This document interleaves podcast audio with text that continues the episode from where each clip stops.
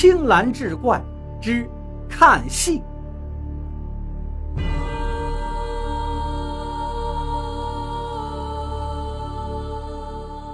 话说王师傅有个姓黄的亲戚，这个人有个毛病，比方说你说想要天上的星星，他都敢毫不犹豫地答应你，甚至你并没有要求他做什么，他都会主动给你做，更别说一般的事情了。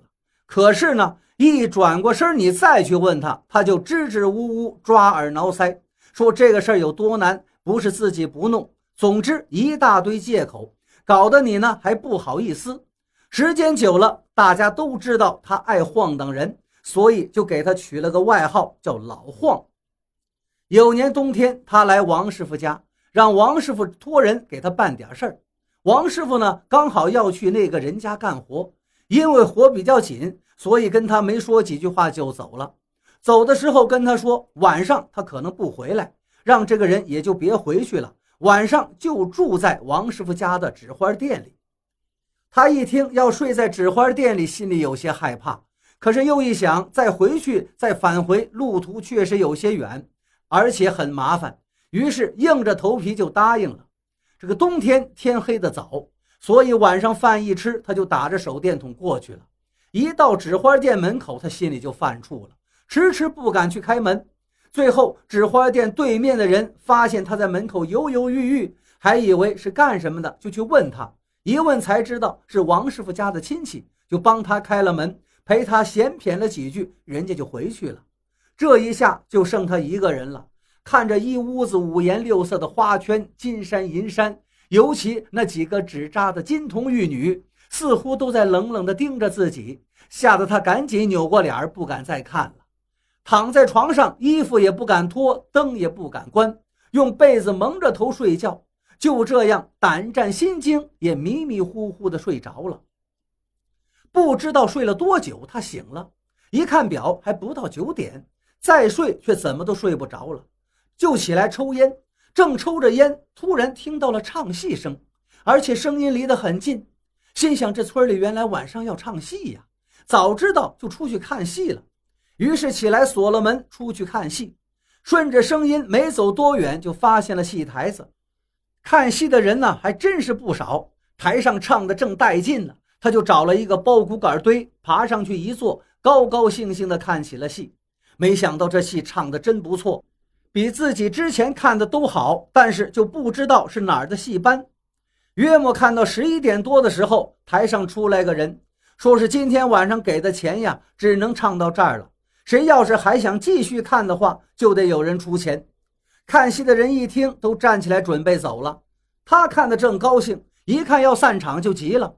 他那晃荡人的毛病又来了，跳下包谷杆堆，跑到戏台下边喊：“我出钱，你们继续唱，多少钱我都出。”戏台上的人一听：“真的假的呀？您能出得起吗？唱完戏就得给呀，不管多钱我都出了，怎么能出不起呢？”他继续喊着。其实呢，他心里是这么想的。等你问我要钱，我没有钱，你能怎么办我？我又不是这个村的。等下戏快演完，我就跑了。只要给钱，我们就唱。那人喊道：“几位准备了，咱们继续。”台上的戏又开始了。这一下，他故意找了个比较暗的地方，拉了一捆包谷杆，坐到人多的地方看，心里美滋滋的。唱到大概十二点左右的时候，他感觉应该结束了。心想：你们爱管谁要钱找谁要吧，就偷偷的溜回了纸花店，赶紧上床睡觉。该给钱了，他突然看见刚才那个戏班子的人就站在自己床前，把他吓了一跳，心说：这个人怎么进来的呀？他怎么知道我在这儿呢？什么钱？我我什么时候欠你钱了？他开始耍赖了。不管了，你不给我自己拿。那人说着，他一听这话，以为人家要抢他的钱呢，因为他要托王师傅找人办事，身上还真是带了一些钱。他着急的想跑，可是这一着急呢，就醒过来了，原来是做了个梦。他长出了一口气：“哎呀，怎么会做了这么一个怪梦呢？管他了，就是不给钱，看你能把我怎么的。”抽了半根烟，指头一弹，那烟头划了个弧线，就落到了地上，又滚了几滚，就滚到了一堆纸钱的下边。他又继续躺下睡觉，正睡着，突然感觉到一阵灼热，睁眼一看，吓得他是魂飞魄散的。他一脚踢开床头的窗户，飞快地翻出去，大喊：“救火呀！着火了！”住得近的几家人听到他的喊声，跑出来一看，是王师傅家的纸花店火光熊熊，赶紧挨家挨户的喊人来救火。等着大家都提了水桶赶过来的时候，火已经灭得差不多了。大家进去一看，看到了令人惊奇的事情。只见着火的只是那些纸钱类的东西，其他的都完好无损，连很容易着火的窗帘都没事儿。看来损失并不大。人也没事儿，村里人帮他简单收拾一下，各自回家睡觉了。这一下他没法在这儿睡了，锁上门就去了王师傅家里，把这事儿就跟王师傅一家人说了。王师傅家人说这没事儿，明天当家的回来了再收拾收拾就行了。